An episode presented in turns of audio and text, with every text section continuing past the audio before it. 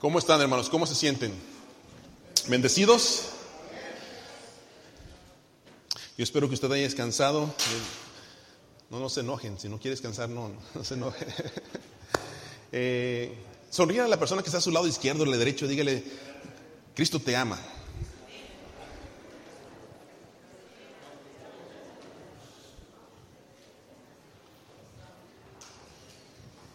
Decía hermano Edwin, ¿no sienten calor? Déjenme decirles algo, hace más calor en el infierno, ¿eh? Así que este, espero que estén... Esta semana fue bastante calientita, ¿verdad? Para los que estamos aquí, yo no sé, para los que viven allá por Victorville, allá por el, área de Rancho Cucamonga, por aquellas áreas, eh, fue bastante calientito, así que eh, espero que usted se cuide, tome mucha agua, que es parte de eh, la responsabilidad física que tenemos. Hermanos, yo quiero empezar con el mensaje porque no quiero que se me vaya más el tiempo. Y vamos a Primera de Pedro, capítulo 5, versículo 8. Primera de Pedro, capítulo 5, versículo 8. ¿Y trajeron sus Biblias o no trajeron Biblias? Primera de Pedro 5, 8.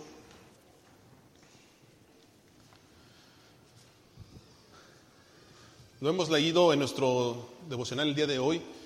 Y yo quiero que ponga atención. ¿Está bien? Como cuatro nada más. Bueno, ya son cuatro. Me gustaría que pusieran atención, amén. Ya son diez, ya voy para bien. Dice la palabra de Dios, todos juntos, dice, sed sobrios y velad, porque vuestro adversario el diablo, como león rugiente, anda alrededor buscando. ¿Alguien dijo amén? No dijo nadie. Otra vez. Sed sobrios y velad porque vuestro adversario el diablo, como león rugiente, anda alrededor buscando a quien devorar. Vamos a orar. Padre, en esta mañana, oro que tu palabra, Señor, sea la que hable a través de tu siervo.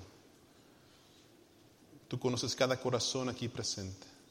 Tú conoces las dudas, temores y también sabes cómo el enemigo está trabajando sobre esa vida. Pero gracias por Jesucristo quien nos hace libres del pecado y de las garras del enemigo. Así que ruego, Señor, que cualquier vida que esté atrapada en las manos de Satanás, Señor, hoy pueda ser su día de liberación y pueda tener la certeza que ahora pertenece a Cristo. Oramos por, por tu palabra en el nombre de Jesús. Amén y amén. Quiero decirle esto. Si usted cree en Dios, si usted cree que existe Dios, usted también cree que existe el diablo. Amén. Ay, como tres nada más, no me asusten. No me asusten, otra vez. Si usted cree que existe Dios, usted también cree que existe el diablo. Amén. Ok. Parece algo lógico. Parece como que, oh, pastor, pues claro, eso es lógico. ¿Quién no va a creer que no existe el diablo? Hay personas que no creen que el diablo existe. O sea, creen que Dios existe, pero no el diablo. Eh, que Dios es bueno, pero todo lo malo que sucede es por implicaciones de la vida. Eh, he escuchado frases también como esta, ah, pastor, yo no me meto con el diablo para que no se meta conmigo. ¿Has escuchado esta frase? Pastor, yo no me meto con el diablo para que él no se meta conmigo. Así estoy bien, así estoy bien. Hermanos, algunos de ustedes me ayudan a orar por una, una, casa que se están moviendo las cosas y dice el hermano que, o la persona que está allí, que se mueven las cosas, se tiran y sienten una presencia fea. ¿Me ayudan a orar? No, pastor, no. Que le vaya bien. Dice, yo no me meto con el diablo para que él no se meta conmigo. O algunos de ustedes dirán esta mañana, ay pastor, no me hable del diablo porque me da miedo, no, no me hable del diablo porque me da miedo, pastor, no sea así, pastor, no hable de él porque va a venir, ¿eh? va a venir.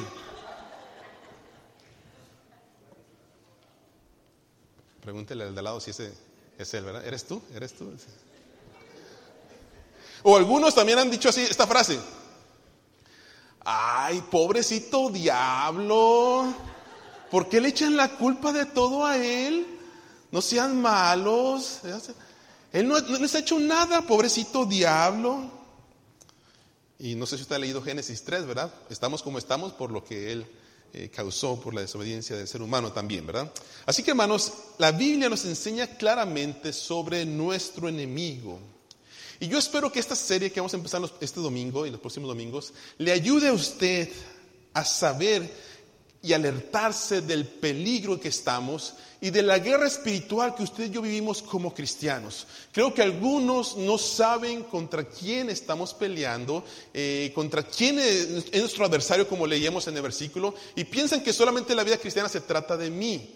Pero no, hay un enemigo que quiere nuestra destrucción y eso es lo que vamos a aprender durante estas semanas.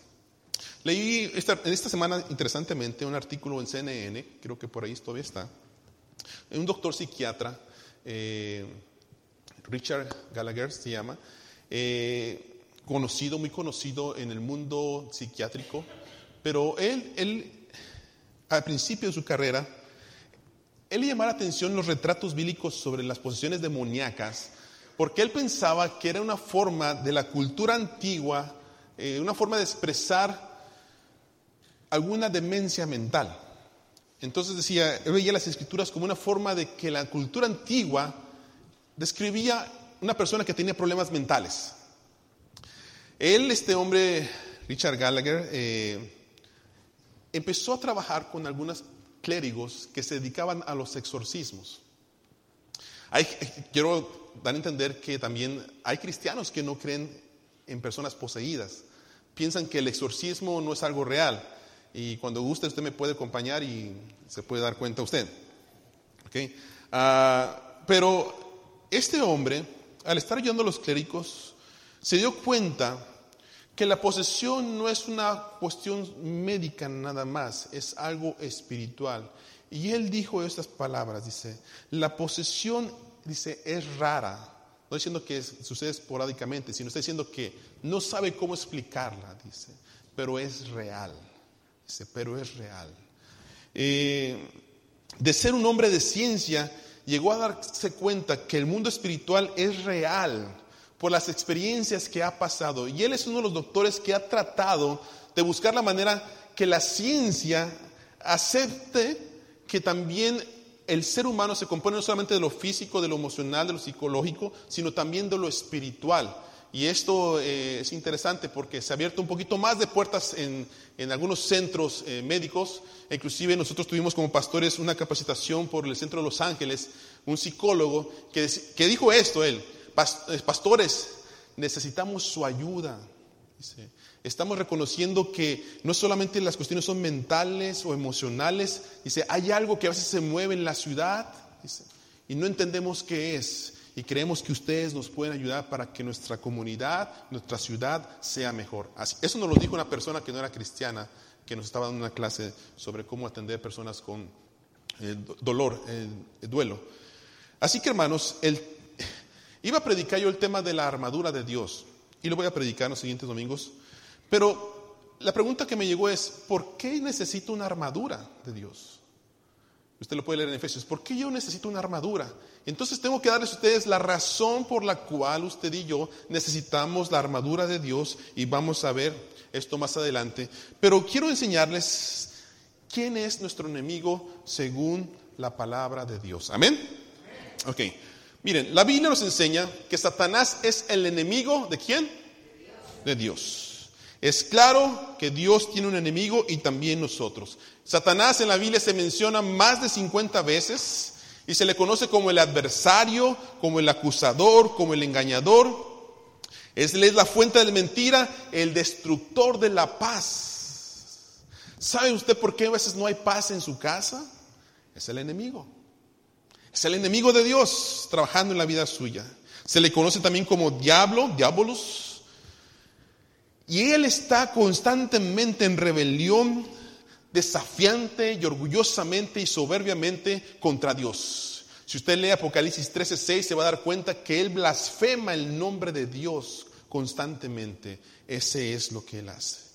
Y Satanás, hermanos, interesantemente, algunos parece que no saben, y por eso quiero enseñarle a la iglesia, algunas cosas que el enemigo tiene poder. Vamos a ver. El poder del enemigo. Lucas capítulo 4, versículos 5 al 6 nos dice que Él es el dueño de los reinos. El dueño de reinos. ¿Se acuerdan cuando Jesús estaba en, en los 40 días de ayuno? Y se presentó quién? El diablo le habló y le dijo que le llevó a un alto monte y le mostró en un momento todos los reinos de la tierra. Y le dijo el diablo, a ti, ¿qué? Te daré toda esta potestad y la gloria de ellos, porque ¿qué? A mí me ha sido entregada, quien yo quiero que la doy. No sé si usted ha escuchado por eso que hay personas que venden su alma al diablo. ¿Ha sabido usted eso o no? No es de caricaturas, hermanos. No es de Rosa, la, Rosa de Guadalupe, tampoco. ¿Por qué se ríen? ¿Porque la ven? Ok, ya los agarré. Ni caso cerrado, ¿verdad? Tampoco. ¿Cuál otra? Ah, eh. Hay personas que venden su alma al diablo. Porque ellos quieren obtener riquezas. Y el diablo le dice, ok, si tú vendes tu alma, yo te voy a dar eh, yo no he tenido un caso así, no voy a, pero los pastores que yo he hablado que han trabajado con personas que han vendido su alma al diablo, son, son los casos muy difíciles de posesión demoníaca, que es, muy difícil eh, que el enemigo nos deje de molestar, porque él reclama que esa alma es de él, eh, se vendió a precio de sangre también. otra razón, ¿verdad? Por eso es que usted está preguntando, oye, ¿por qué a mi vecino que vende drogas, que hace maldad, que hace aquí y allá, y si yo que trabajo se le va mejor que a mí? Esa es la razón por que el malo prospera. El malo prospera porque el enemigo le da para que pueda seguir haciendo su maldad y pueda seguir en esa maldad. Por eso dice la Biblia, el que es amigo del mundo es enemigo de qué? De Dios. Si usted ama más las cosas del mundo, hermano, es que usted ama más al diablo y sus posesiones que a Dios. No solamente eso, Satanás dice que controla el mundo. Primera de Juan 5:19 dice, sabemos que somos hijos de Dios y que el mundo que nos rodea está qué? ¿Por quién, hermanos? Controlado por el maligno.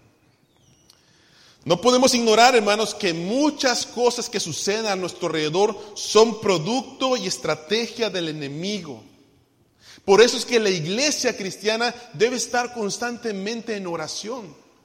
Porque el enemigo controla. Dice la palabra de Dios en primera de Colosenses también, Él es el Dios de este mundo. Dice, el Dios de este mundo ha cegado la mente de los incrédulos para que no vean la luz del glorioso evangelio de Cristo, el cual es que la imagen de Dios. El enemigo haciendo su trabajo. ¿Por qué usted cree, cuando le, ¿Por qué usted cree que cuando le dice a sus hijos, hijo, vamos a la iglesia? ¿Y qué le dice su hijo? Ay, no, papá, no, no, está bien aburrido. ¿Y cómo voy a ir para allá? Estoy bien aburrido. El enemigo dice, ciega la mente de los que no creen. Ciega la mente de los que no creen. Por eso es que usted debe orar por sus hijos, por sus familiares, para que Dios les abra los ojos de su entendimiento. ¿Se acuerdan del hijo pródigo que dice, papá, dame los bienes que tú me has dado? Y se fue. Dice que cuando estaba comiendo ahí, con la, quería comer la comida de los, cerdos, dice, y volviendo en sí. El Espíritu de Dios. Algunos hermanos ustedes necesitan volver en sí, darse cuenta de lo que Dios nos ha preparado en Cristo Jesús. Muchas cosas, hermanos, no cambian porque no es que queramos cambiar es porque el enemigo está trabajando en la vida del ser humano. Dice también Efesios 2.2 que Él gobierna las tinieblas y ejerce el poder en los que viven en desobediencia, en los cuales anduviste en otro tiempo, siguiendo la corriente de este mundo, conforme al príncipe de la potestad del aire, el Espíritu dice que ahora opera en los hijos de quién? De desobediencia. Si usted no obedece a Dios es porque usted es un hijo de desobediencia y el espíritu del maligno está trabajando en su vida. Ahora, miren hermanos, el enemigo tiene poder. Juan 10:10 10 dice así, el ladrón no viene sino para hurtar, matar y qué? Y destruir. ¿Qué quiere hacer el enemigo con usted? Según este versículo, robarle su gozo, robarle su fe, robarle su salvación, ¿eh? matar, dice, y destruirlo. ¿Vamos bien? Miren, otros nombres que hay, no vamos a leer todos, pero Él es el padre de mentiras, Él es el dragón, Él es la serpiente antigua, Él es el ángel del abismo, es el tentador que incita al pueblo de Dios hacia la maldad, es un mentiroso, tiene un trono. Hace poco escuché, ¿verdad? Una persona que se dedica a los exorcismos decía que parte de Fresno y estas áreas allí, dice que es un lugar donde el poder demoníaco es muy fuerte. Y él utiliza estas palabras, no sé qué tan cierto sea, dice, pero dice, es donde Satanás, dice, tiene su trono. Utiliza esa palabra, ¿verdad? Trono. Me llamó la atención, ¿verdad? Porque dice Apocalipsis 2.13 que Él tiene un trono. Él es el príncipe de los demonios. Y miren lo que Él hace Él. Apocalipsis 12.10.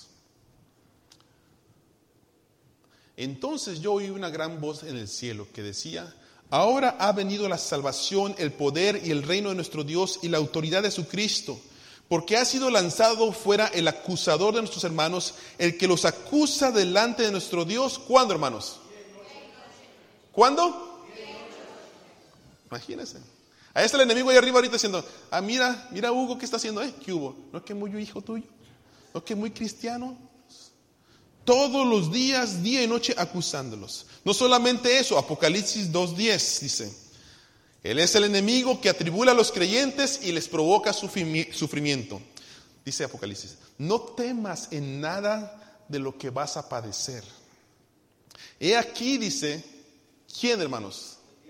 El diablo echará a algunos de vosotros en la cárcel. ¿Con qué intención? Para que seáis probados y tendréis tribulación. Pero dice, sé fiel que hasta la muerte y yo te daré la corona de la vida. Hmm. Jesucristo dijo, en el mundo tendréis ¿qué? aflicción. Pero confiad, dice, yo he que vencido el mundo. Y luego, hermanos, volvemos a nuestro Santiago capítulo 4, versículo 7 al 8, dice, sed sobrios y velad porque vuestro adversario el diablo, como león rugiente, anda alrededor, ¿qué?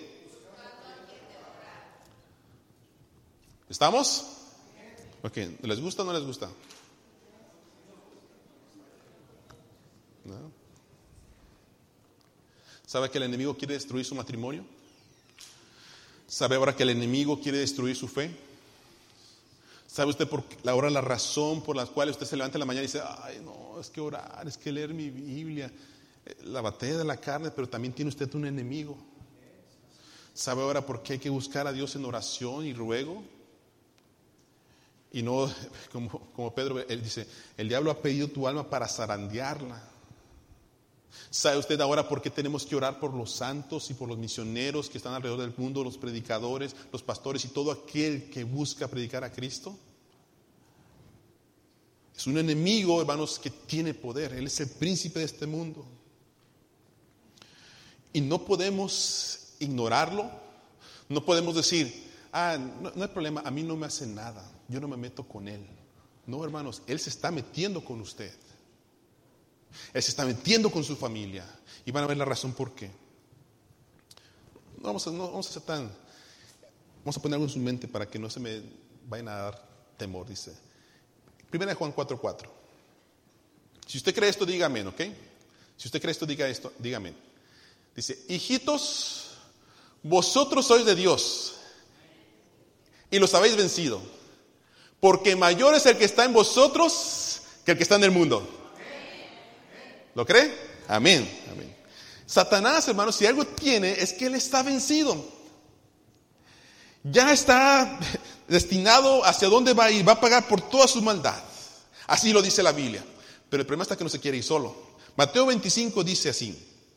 Cuando el Hijo del Hombre venga en su gloria y todos los santos ángeles con él, entonces él se va a sentar en su trono de gloria y se van a reunir delante de todas las naciones. Y entonces va a apartar, dice, las ovejas de los cabritos. Y los pondrá a su, derecha y a su izquierda. Y entonces les dirá a los de la izquierda, apártense de mí, malditos, al fuego eterno preparado para quién? Para el diablo y sus ángeles. O sea, el, el infierno, hermanos, no fue preparado para usted. Fue preparado para usted. ¿Fue preparado para quién? Pero el problema está que el Señor está apartando los cabritos diciéndole, no creíste en mí, no fuiste buen siervo, no, no tuviste la fe en Jesucristo, apártate de mí, al fuego eterno preparado para el diablo y sus ángeles. El libro de Apocalipsis, que es la historia del final de lo que va a suceder, nos dice en el versículo 10 del capítulo 20 que el diablo que los engañaba, dice, fue lanzado al lago de fuego y azufre, donde estaba la bestia y el profeta. Y miren, y el diablo será atormentado, ¿qué? Día y noche por los siglos de los siglos. O sea, hermanos, no hay tal cosa como que, ah, pastor, es que el diablo es mi compa. ¿No usted ha escuchado eso? Yo lo he escuchado algunas veces con algunas personas. Dicen, no, pastor, el diablo es mi compa. Dice, y cuando yo vaya al infierno, vamos a estar con unas chelas y unas mujeres y no sé qué, haciendo puro party. No. La Biblia nos dice que el diablo va a ser atormentado día y noche por los siglos de los siglos y todo aquel que hace su voluntad. Por eso, hermanos, quiero dejar esta frase. Ponme la siguiente frase, Estefan. Lea conmigo. Si usted no hace la voluntad de Dios, es porque hace la voluntad de Satanás. Ay, ay, ay. ¿Están de acuerdo con esa frase? No. No hay vuelta de hoja, hermanos. Si usted no hace la voluntad de Dios, es porque hace la voluntad de Satanás. Y usted me dice, no, pastor, pues ni yo, ni Dios, ni Satanás, para que ninguno de los dos se enoje. ¿Qué voluntad cree que usted está haciendo? Pues la de Satanás. Porque Él no quiere que usted esté en la voluntad de Dios. Amén. Hermanos, por eso como cristianos no podemos estar diciendo que la batalla solamente se trata de mí. Ay, es que soy un pecador. Ay, es que todo se trata de mí. Es que yo no, yo no he cambiado, yo no he hecho... Hermanos, tenemos que reconocer que hay un enemigo que nos ha separado de Dios y que la única razón por la cual usted y yo podemos tener un encuentro con Dios es a través de Jesucristo, quien ha muerto en la cruz del Calvario y con su sangre nos limpia de todo pecado y nos hace y nos adopta para ser llamados hijos de Dios. Así que hermanos, quisiera decirles esto. Gracias a Dios que tenemos a Jesús el vencedor. Amén. Dice la palabra de Dios en 1 Juan 3:8. El que practica el pecado es de quién? Porque el diablo peca desde el principio. Pero ¿para qué pareció el Hijo de Dios? Para deshacer las obras del diablo. Y en esta mañana, hermanos, mientras que usted va a regresar a su casa, quiero que se dé cuenta, hermanos, que el espíritu de Satanás está trabajando alrededor de todo lugar. Inclusive está trabajando en la iglesia ahorita. Él trabaja en la iglesia. Él busca la división de la iglesia.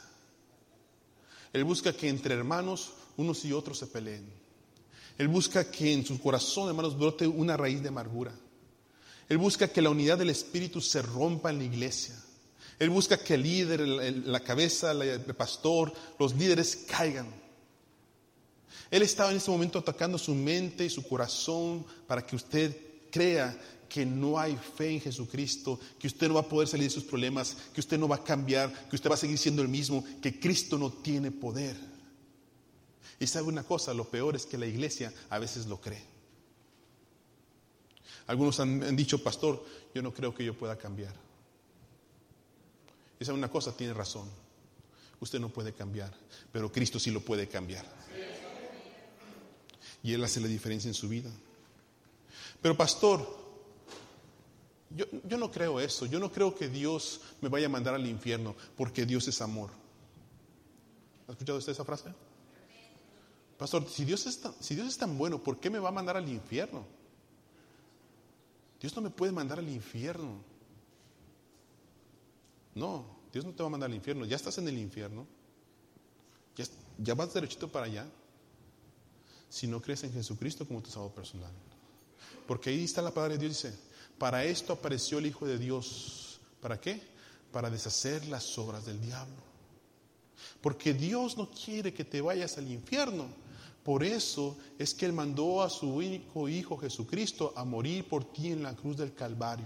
Y es el poder de Jesucristo en tu vida y la sangre que Él vertió y que limpia toda tu maldad y el Espíritu de Dios el que te da el poder para vivir una vida santa, una vida que agrada a Dios, una vida que lo que tú haces en tu vida cotidiana buscas hacer la voluntad de Dios.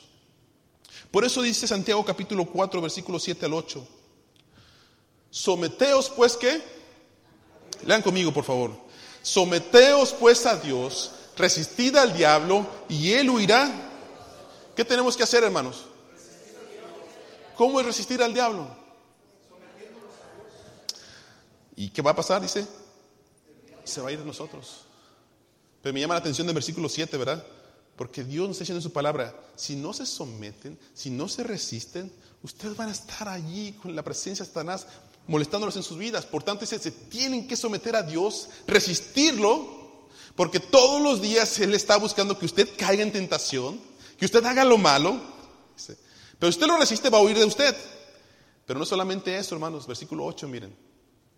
Y después de que tú resistes, dice, acércate a quién. Y Él se acercará a ti. Si tú has pecado, si tú has hecho lo malo delante de Dios y tú sabes en tu corazón si estás bien o estás mal delante de Dios, si tú has visto lo que no tienes que ver, has tocado lo que no tienes que tocar, has caminado si no tienes que caminar, dice, pecador, limpiad tus manos. Y vosotros los de doble ánimo, ¿quiénes son los de doble ánimo? Los que están, Señor, gracias porque me escuchaste hoy. Señor, ¿por qué no me escuchas hoy? Señor, gracias porque tus promesas son grandes y yo sé que vas a cumplir mi oración. Señor, no seas malito, te estás tardando, pues. ¿Me estás escuchando o no me estás escuchando? Señor, creo en ti con todo mi corazón. Señor, no sé si soy salvo. Ándale, sí, sálvame por favor. Sí, si puedes o no puedes. Doble ánimo. O cree o no cree. Dice, eso es doble ánimo, dice, purifiquen su corazón, crean en Dios, Tengan fe. Y dice la palabra de Dios, una promesa muy hermosa. El diablo, hermanos, aún con su poder, dice su palabra, su palabra, dice, no podrá separarnos del amor de Dios que es en quién? En Cristo Jesús. ¿Cómo nos sometemos a Dios? ¿Cómo nos sometemos a Dios? ¿Cómo resistimos al diablo, hermanos? Es más, quiero darle la anticipación, no los quiero asustar, pero quiero darle la anticipación para aquellos que van a orar esta semana, estos 10 días. Si usted va a orar, si usted va a ayunar, el diablo le va a venir a atacar. El diablo va a venir a molestarle. El diablo va a querer desanimarle su fe. El diablo va a querer decir, ¿para qué haces eso si sabes que no puedes? ¿Para qué buscas de Dios si tú siempre vas a ser el mismo? ¿Para qué quieres cambiar si tú no puedes cambiar? Es el enemigo. ¿Y cómo se resiste el diablo? Lo vamos a aprender la siguiente semana. ¿Cómo se, cómo se resiste? Quiero terminar con este versículo. Colosenses 1, versículo 9 al 14. Y después vamos a cantar un himno que le pedí a nuestro hermano Magdaleno que me ayudara. Puestos de pie, iglesia. Vamos a leer este versículo.